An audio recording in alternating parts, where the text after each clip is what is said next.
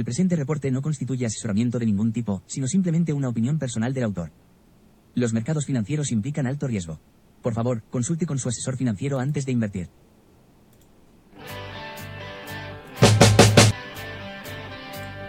Muy buenos días, ¿cómo estáis? Vito me saluda ya por el chat. Vito, buenos días. Arrancando un lunes 16 de octubre con un mercado cada vez más complicado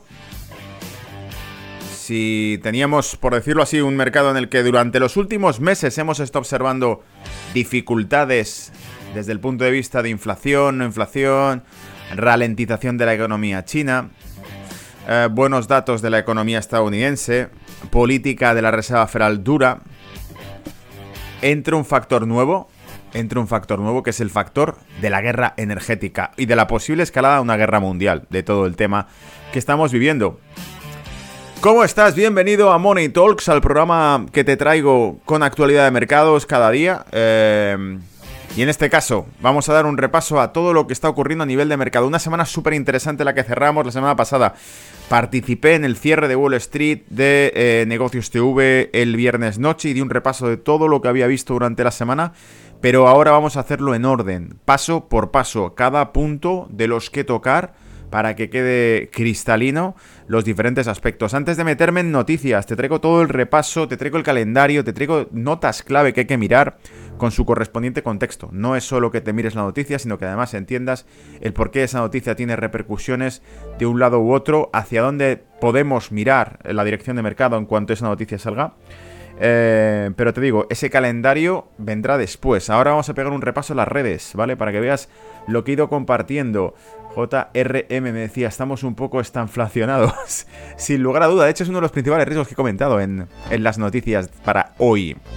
¿Vale? Los riesgos posibles de esta inflación. Bien, la primera noticia que comenté a última hora, bueno, cerré, por decirlo así, mis redes prácticamente el viernes noche con este dato en el que os decía eh, existe un serio desacople en las bolsas europeas. El DAX 40 está cayendo por delante del resto. El IBEX 35 no está respondiendo al proceso de venta y esto pasará factura con efecto retroactivo. Si me equivoco o no, lo comprobaremos los próximos eh, horas y días. Es decir, hoy em, arranca ya el lunes la sesión, muy probablemente hoy el lunes se materialice la dirección o la forma que va a tomar el mercado durante esta semana. Y ya sabéis, el viernes tratarán de recuperarlo o en todo caso de confirmar lo que esté sucediendo.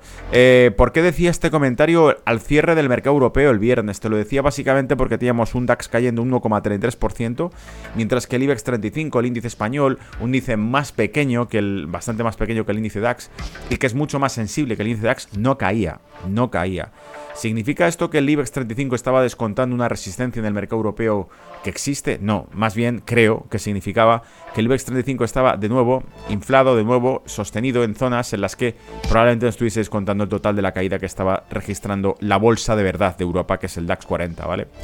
Tómalo en consideración porque eso quiere decir que todavía no habíamos visto suficientes caídas en el DAX. Y si te sacase los gráficos ahora mismo, cosa que voy a hacer al final de este reporte, cuando entremos en la sección gráficos, verías perfectamente que todo el lateral que perfora y que está canalizando DAX no lo ha perforado IBEX 35 y de nuevo eso es una pista de que probablemente eh, el IBEX simplemente va rezagado.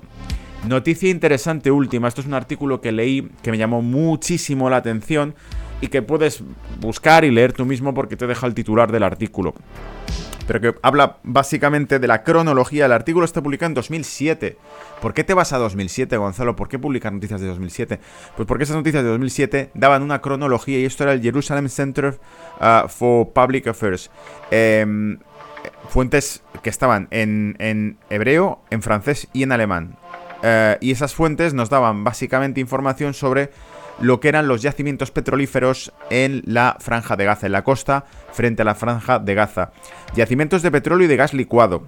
Y lo digo porque esta noticia, que es del año 2007 y que nos da una cronología para entender cómo empezó todo eso, está muy vinculada con algo que podría hilo yo estos, estos enlaces, ¿vale? Pero eh, hilo lo siguiente. En el año 99, 1999, se firma un acuerdo con British Gas para la explotación de eh, tanto petróleo como gas de la franja de Gaza y junto con la CCC, otra compañía energética de, con sede en Atenas, griega en este caso, pero la principal fuente de eh, explotación de, de esos ah, yacimientos sería British Gas con el 60% de la explotación en sus manos.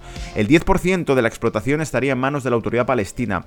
¿Esto qué significa? En el artículo que tenéis en, en pantalla en el Jerusalem Center, publicaba que el propio director del Mossad en aquella época advirtió de los riesgos que tenía para la seguridad nacional de Israel dejar en manos de... Eh, Gaza eh, ese, la explotación de ese yacimiento. ¿Por qué?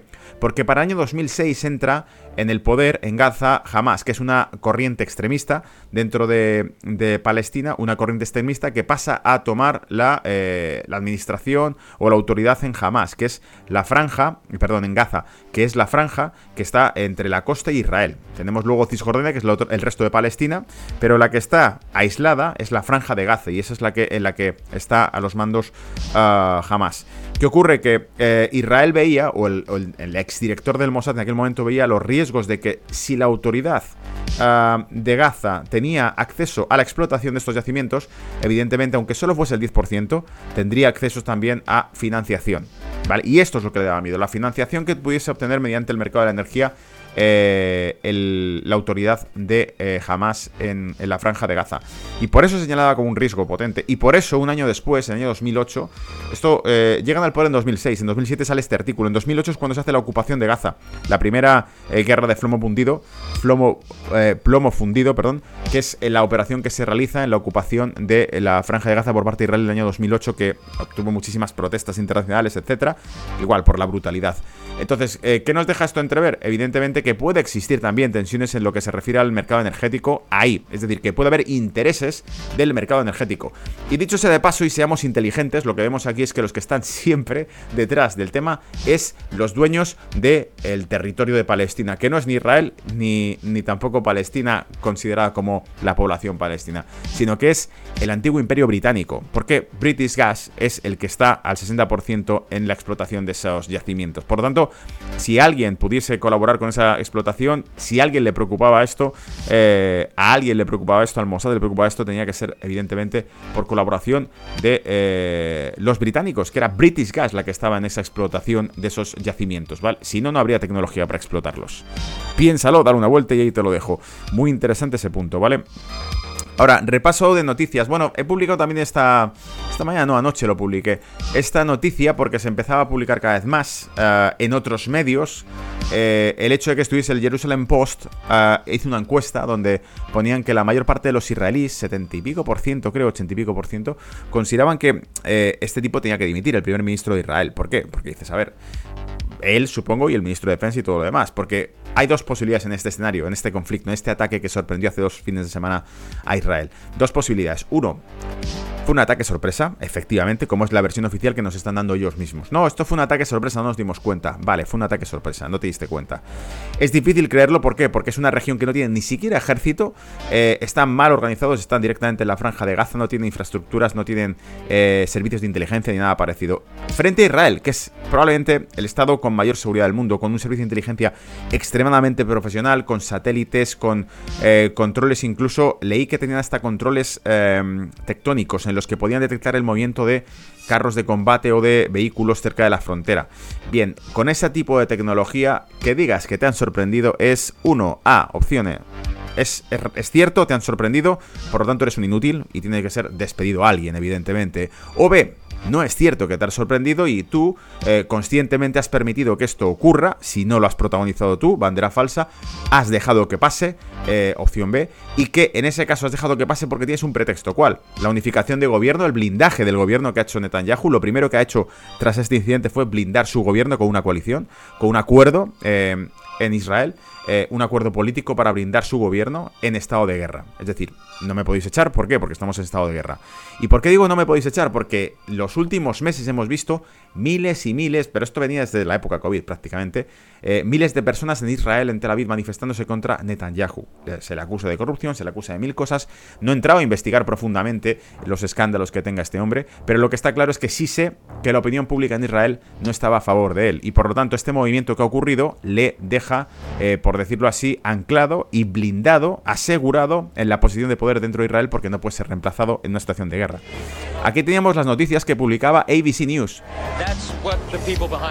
Y aquí está diciendo... Fíjate.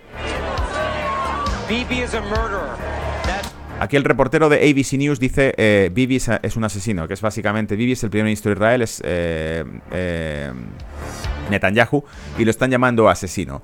Eh, ¿Qué ocurre? Que esto lo está publicando ABC News, y esto es la población de Israel la que está eh, cantando esto. So high here that people are blaming Prime Minister Benjamin Netanyahu for getting into this mess. Dice, y la gente está culpando al primer ministro Netanyahu por meterse en este lío. Dice, por preocuparse de su propia situación política. Y no proteger, dice, de, por preocuparse por su situación política durante los últimos años y no proteger los ciudadanos del sur de este país.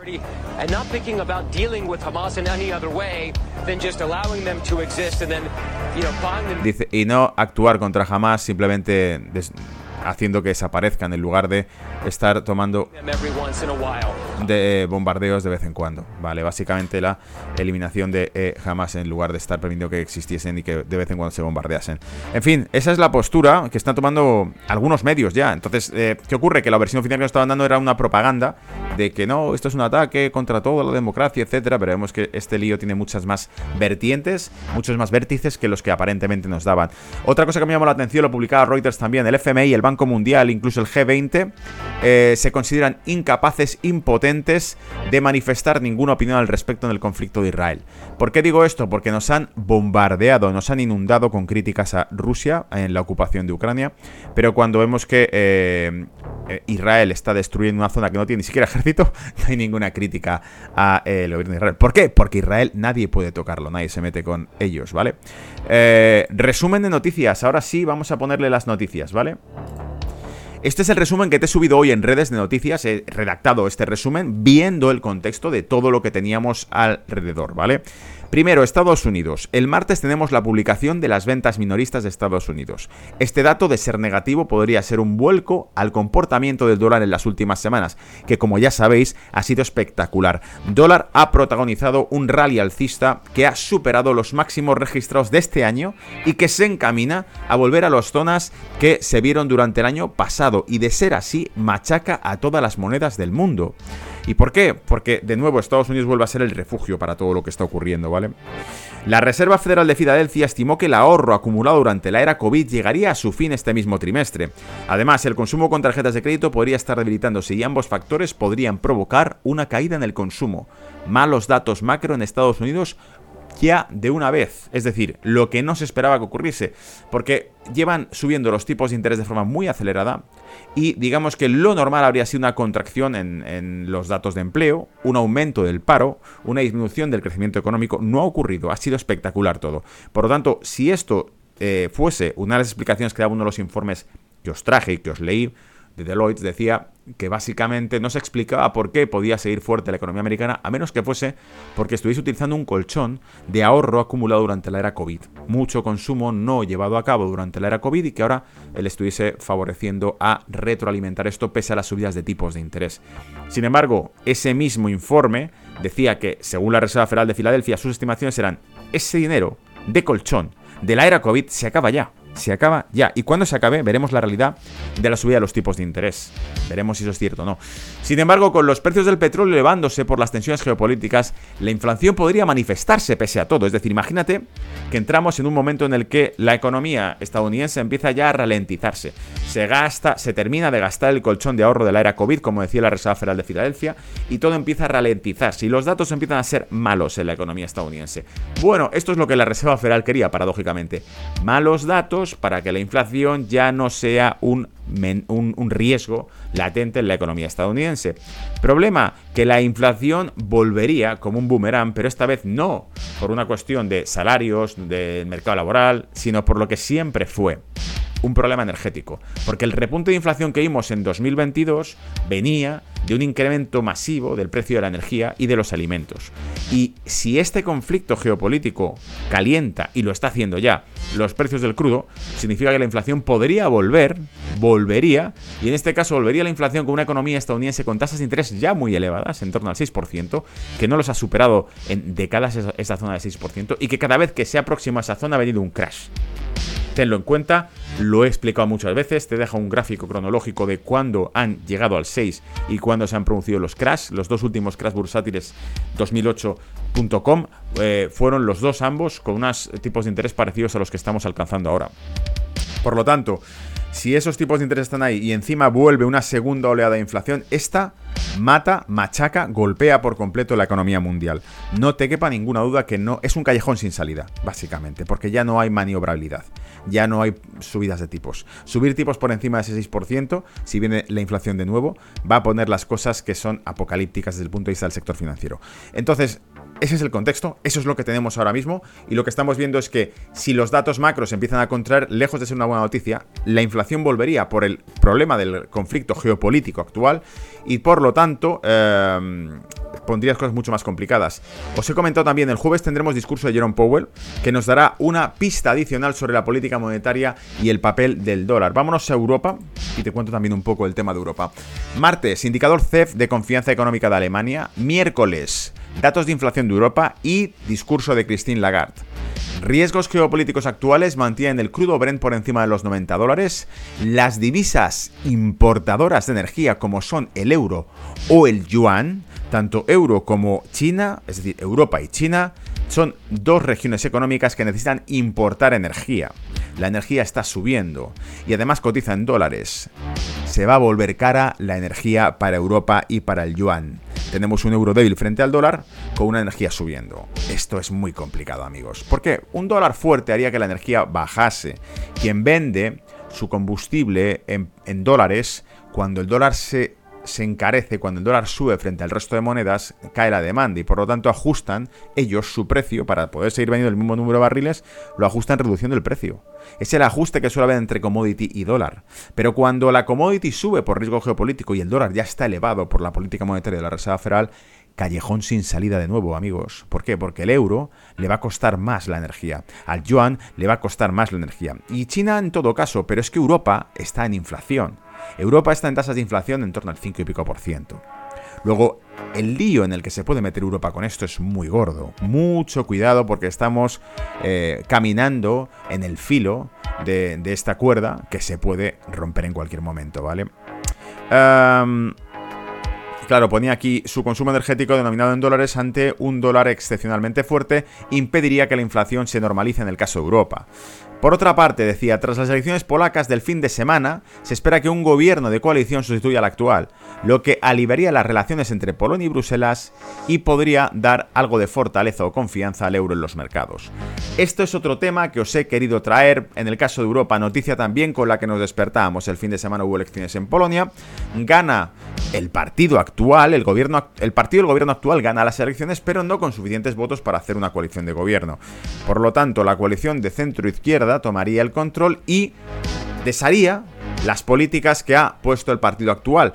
Recientemente vimos además a un miembro de este partido, del partido del gobierno actual de Polonia, en el Euro, en el Parlamento Europeo diciendo, ¿sabe por qué en Polonia no hay ataques terroristas ni tenemos riesgos como los que tiene Francia o los que tiene el Reino Unido? Porque nuestra migración está controlada, la tenemos controlada, no tenemos una frontera abierta. Eh, con el partido actual este problema ya no sería tal, es decir, Ten en cuenta que el líder de Hamas llamó a la yihad la semana pasada. Llamó a manifestar, eh, por decirlo así, el descontento eh, que existe por la situación actual a todos los eh, musulmanes que existan, tanto en países árabes como en el resto del mundo. ¿Qué ocurre? Que el porcentaje de población musulmana que ha llegado de estos países de Oriente Medio hacia Europa ha sido altísimo durante los últimos años y por lo tanto los riesgos de que se puedan producir altercados conflictos sociales entre esa población eh, exógena que viene de fuera y la población local europea es cada vez más alto. Y si encima se azuza con un problema como este, pues en qué nos hemos metido, ¿me entiendes? Eh, por lo tanto, el problema de Israel y Palestina en realidad es una cerilla lanzada dentro de Europa. Es una cerilla lanzada dentro de Europa. No se me ocurre mejor expresión o metáfora a la que referirme con esto. Europa es un polvorín y han lanzado una cerilla dentro de Europa. ¿Por qué? Por, lo que acabo de decir, ¿vale? Y por supuesto, quitan un país como, e, o sea, quitan un gobierno como este, el de Polonia desaparece, una coalición aparece nueva, y esa coalición, evidentemente, va a abrir las fronteras y va a decir lo que Bruselas le pida que haga. Porque esta es la cuestión.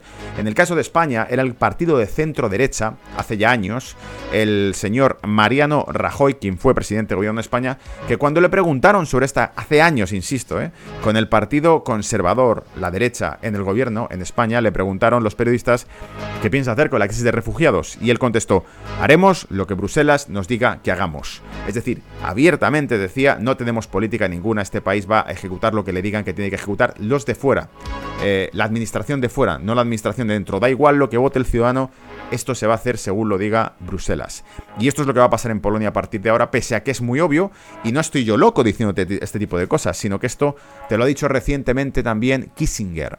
Kissinger ha advertido del caos eh, y del error eh, de la multiculturalidad. Lo ha advertido Kissinger. Y hace poco veíamos a la ministra de Exteriores de Reino Unido, eh, de Políticas de Extranjería de Reino Unido, diciendo esto mismo, que había fracasado ese modelo, ¿vale? Pero bueno, te llamarán loco si lo mencionas. ¿Qué nos queda, Reino Unido? El miércoles conoceremos los datos de inflación del Reino Unido que siguen teniendo riesgos de nuevas subidas de tipos, a pesar de la pausa por la última eh, reunión del Banco de Inglaterra, que ha debilitado la libra frente al resto de divisas. Hemos visto una libra, si vas al índice libra, va a ser una libra que ha ido cayendo como una cascada desde que se decidió no tocar tipos de interés. Mm, en principio porque creen que eh, tenemos la suerte de que la tasa de inflación está cayendo, no tenemos por qué hacer nada, pero son los mismos que también dijeron aquello de que eh, sería casi mejor hacer algo y producir una recesión que no hacer nada y que la inflación siguiese subiendo. Esto le llegaron a decir, ¿no? Que sería preferible tomar decisiones contractivas en política monetaria pese a que ello pudiese producir recesión económica, sería eso preferible a no hacer nada y que la inflación siguiese ascendiendo en Reino Unido y se metiese en una situación mucho más complicada, ¿vale? Ahí te lo dejo. Eh, te he dado también una nota de actualización sobre el conflicto eh, de Siria y Palestina. Mira, te la voy a leer aquí para que estés al día, ¿vale? De lo último. Último es, Israel está evacuando población de los asentamientos del norte, del norte del país. Sus asentamientos al norte los está evacuando a todos. ¿Por qué? Porque existe entonces, si vemos que les está evacuando es que entonces no es una especulación, no es una teoría, no es que podría llegar, no. Israel está haciendo esto por algo. Está sacando a la población del norte del país. ¿Qué hay al norte del país? La frontera con el Líbano. ¿Y qué existe eh, en, la frontera con el Líbano? ¿Qué grupos hay en el Líbano? Hezbollah. Hezbollah que es una guerrilla muy eficiente porque lleva muchos años combatiendo, están súper entrenados. Eh, es una guerrilla muy eficiente, es una guerrilla anti-israelí. Hezbollah incluso ha combatido al ISIS, al ejército islámico. Para que no te dejes llevar por las noticias que simplifican todo esto, ¿vale? Hezbollah es una guerrilla libanesa, eh, o en el norte de Israel, en el Líbano, al norte de Israel, que es eh, que ha luchado contra el propio ISIS y que es 100% anti-israelí. Y que Hezbollah además ha dicho que eh, está considerando ya pasar a la acción y que si hay una ocupación, esto creo que ha sido durante el fin de semana cuando lo dijo Hezbollah, si se produce una ocupación de Gaza por parte de Israel, Hezbollah entra en guerra con Israel, es decir, Hezbollah ataca a Israel. Esto ya lo ha dicho Hezbollah, ¿vale?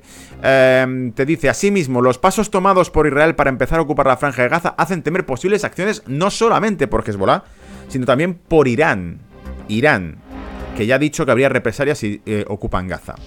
Recuerda todo esto, ¿vale? Rompamos una lanza a favor de, de, esta cuestión. Gaza no tiene ejército. Gaza no es un país. Gaza no tiene ni ejército, tiene grupos armados y tal, ¿no? En sandalias, pero no tiene ejército. Israel tiene tanques, aviones, tiene de todo.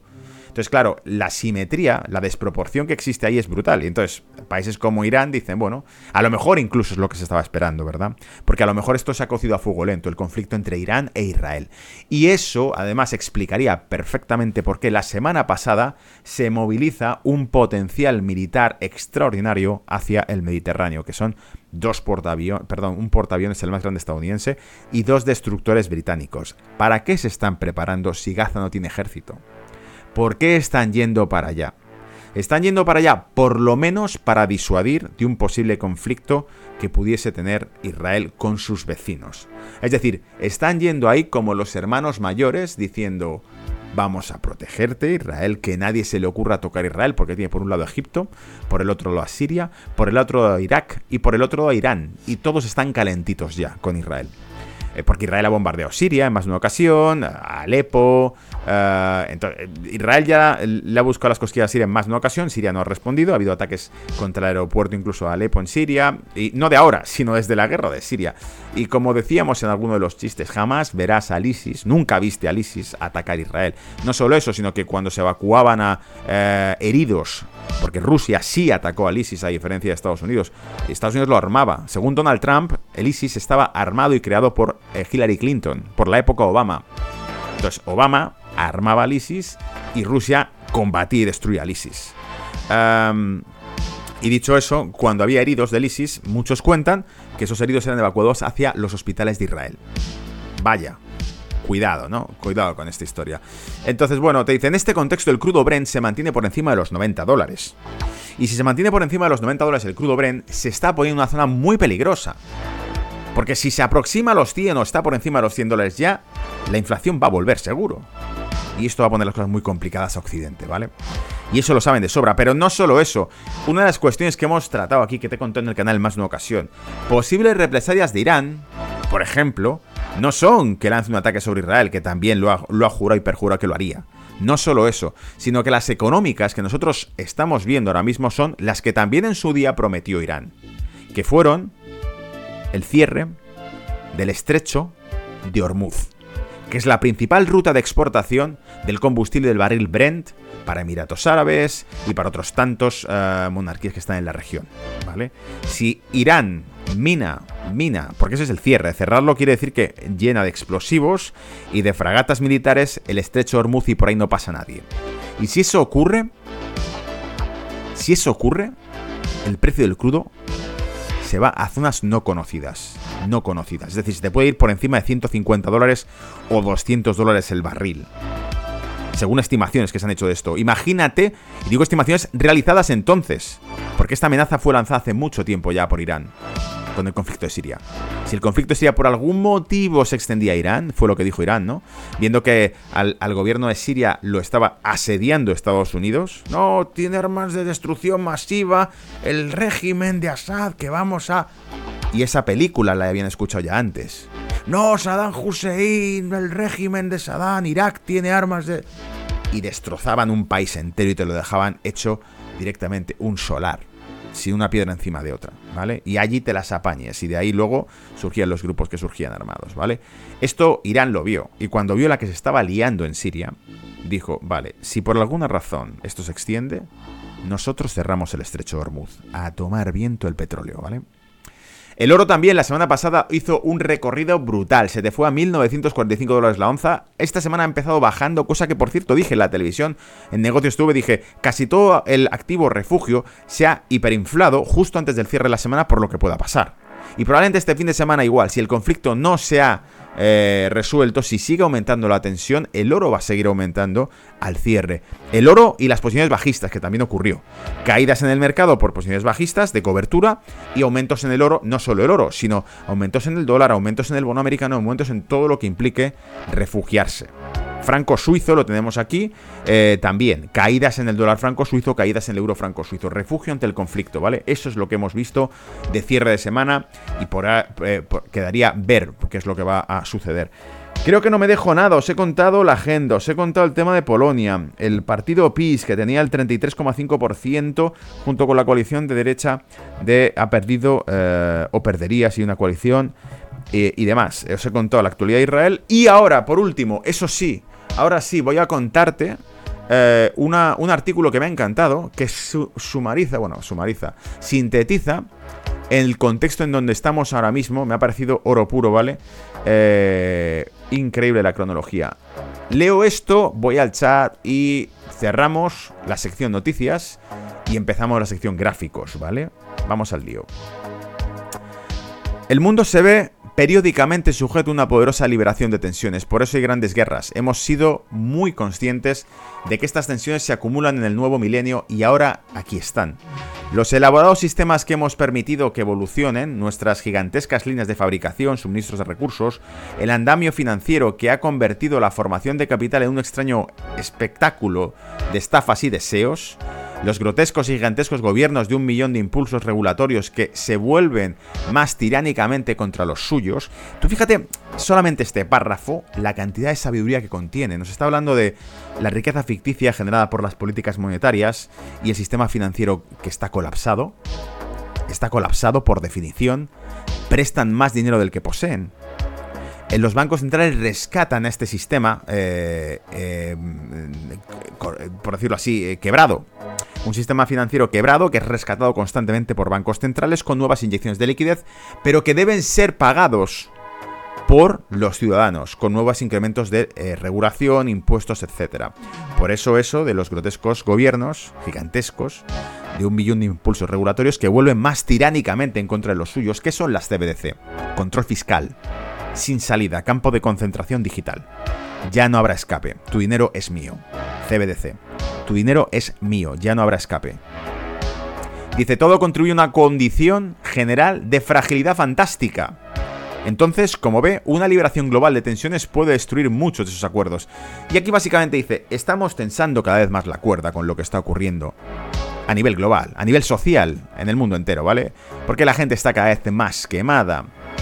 Eh, dice, Occidente lleva ya tiempo esperando esto. Todos los años las soluciones inteligentes y, patadas de latas en el camino te lo dicen. La gran pregunta es, ¿podremos seguir como antes?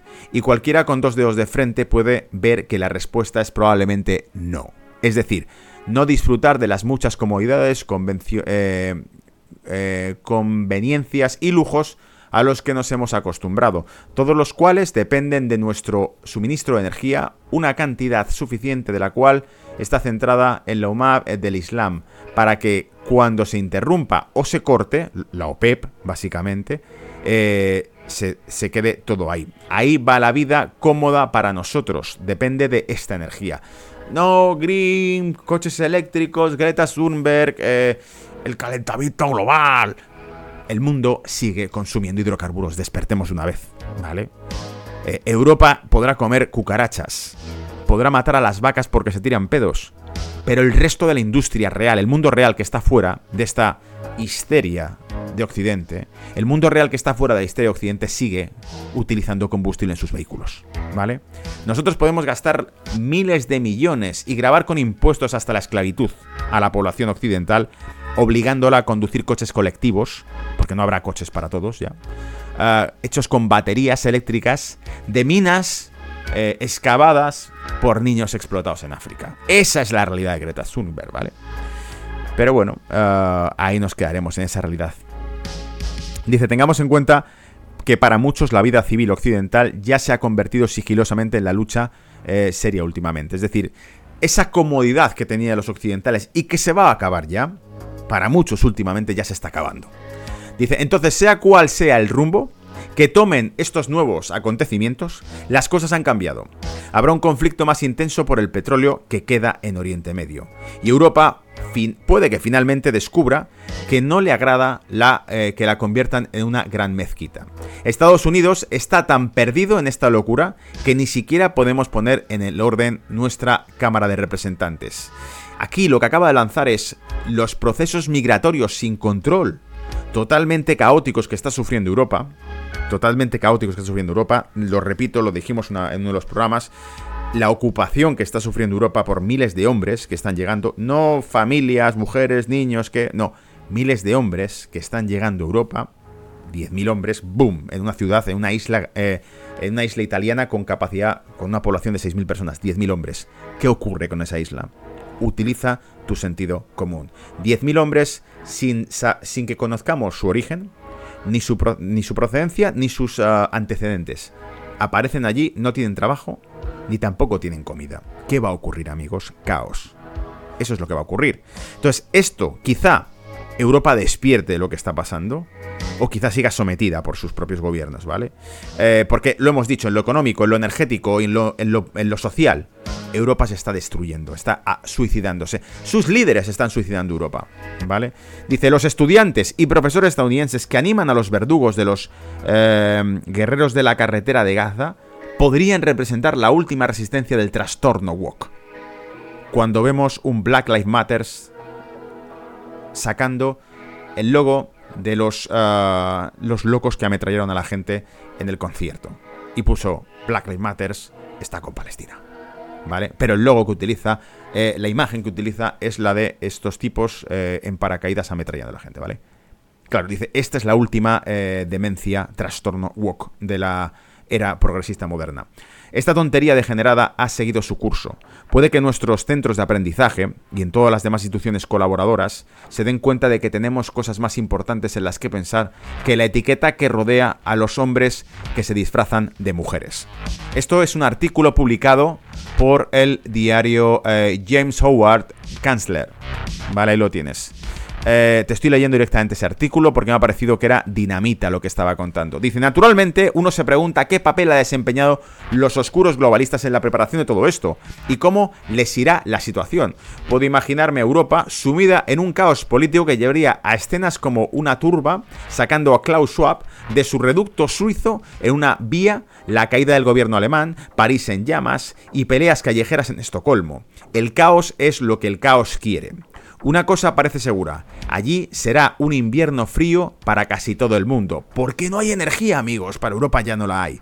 Eh, volaron las tuberías de suministro energético de Europa, las volaron, según Tucker Carlson, los propios Estados Unidos volaron las tuberías de Alemania. Los propios Estados Unidos, Tucker Carlson lo dijo esto públicamente, un premio Pulitzer, experto en temas bélicos, publicó su artículo diciendo que según sus fuentes había sido una operación de Estados Unidos la que había volado las tuberías de Alemania su principal aliado en Europa. Dice, China es ahora el comodín de la baraja. Se habla mucho de que el sistema bancario de China está acabado, con su nueva y numerosa clase media izquierda sosteniendo una bolsa gigante de valores sin valor y bienes inmuebles que no pueden venderse y que cuando estén lo suficientemente enojados, esa será la última redada para el tío Xi y su partido comunista. Eh, aquí habla de las ciudades fantasma, de que el sector inmobiliario chino está súper inflado y son ciudades enteras de rascacielos de edificios que están vacíos. Dice, pero también se pueden imaginar fácilmente que el pensamiento de las pandillas ahora es el momento óptimo para intentar apoderarse de Taiwán y sus riquezas, con la civilización occidental toda atada en otros lugares. Les recuerdo la doctrina de las cuatro guerras, de China para derribarnos. Está Ucrania, ahora Israel, en la guerra interna de la izquierda contra los derechos de todo Occidente, contra la derecha de todo Occidente, y está la invasión masiva de Europa y Estados Unidos. Em, eh, por gente no invitada, ¿vale? Dice, cuatro guerras, el punto de quiebre. Aún está por desarrollarse la crisis del liderazgo de Estados Unidos a medida que se rompan las líneas de suministro y los flash mobs saquen las eh, tiendas de lujo, los extranjeros ilegales eh, entren en masa y el precio del todo suba. Y la verdad sobre las vacunas COVID finalmente es asimilada. Incluso los eh, aturdidos y el confundido público estadounidense podría darse cuenta de que la Casa Blanca se ha convertido en un palacio zombie. La política odia el vacío y Joe Biden comienza a parecerse a un agujero negro que succiona la eh, eh, execrable masa de Estados Unidos. Este artículo es brutal, ¿vale? Es brutal. Perdón, execrable masa del estado profundo, que lo rodea a través del horizonte de sucesos que se abren al olvido. Me atrevería a predecir que mucho antes de las elecciones de 2024 Estados Unidos tendrá un nuevo director ejecutivo y no será Kamala Harris, aunque podría ser alguien con uniforme. Solo digo, todo esto está cambiando. Brutal este artículo, amigos. Es que lo he leído y dicho, esto es dinamita. ¿Por qué? Porque, aunque sea extremo lo que nos está contando, ¿y si el tipo solamente con la mitad de lo que te ha dicho tiene eh, razón o acierta, ¿vale? Porque hace un análisis de toda la situación actual, de Europa, de Estados Unidos, de China, del conflicto israelí-palestino y de eh, la nueva era woke que está llevando a ese suicidio económico y social por parte de Occidente, ¿vale? Brutal. Bien, cerramos con esto. Voy al chat para leeros, ¿vale? Antes de que nos vayamos a la sección gráficos. Espero que os haya gustado el material de hoy, ¿vale? Estamos un poco establecidos, me decían por aquí. Vito dice: todo tiene su explicación, el dinero y el poder van juntos. Ah, muy poco creíble, amigo. Me decían por aquí: esto será insostenible para los ciudadanos, sobre todo aquí en España. Un gran resumen con un enfoque muy real, eh, según lo veo. Gracias por tu información. ¿Y de qué? Eh, y Vito decía: ¡buah! Os habéis quedado de piedra, ¿verdad? Con, con esto que hemos leído último. Brutal, ¿vale? Bueno amigos, nos vamos. Eh, si no lo estás, te invito a que te suscribas al programa que te va a poner al día de la verdad, no la televisión. La televisión es un show, como decía la película Network, un mundo implacable. Si no la has visto, apúntatela y a mi salud te la ves el fin de semana y la disfrutas. Network, un mundo implacable, 1974, 68, no me acuerdo de qué. Es un clásico, es una película antigua, ¿vale? Búscatela y te la ves a mi salud, ¿vale? Nos vemos en los siguientes reportes y ahora vamos a la sección de gráficos. Darle a like si os ha gustado y dejarme vuestros comentarios. Chao, chao.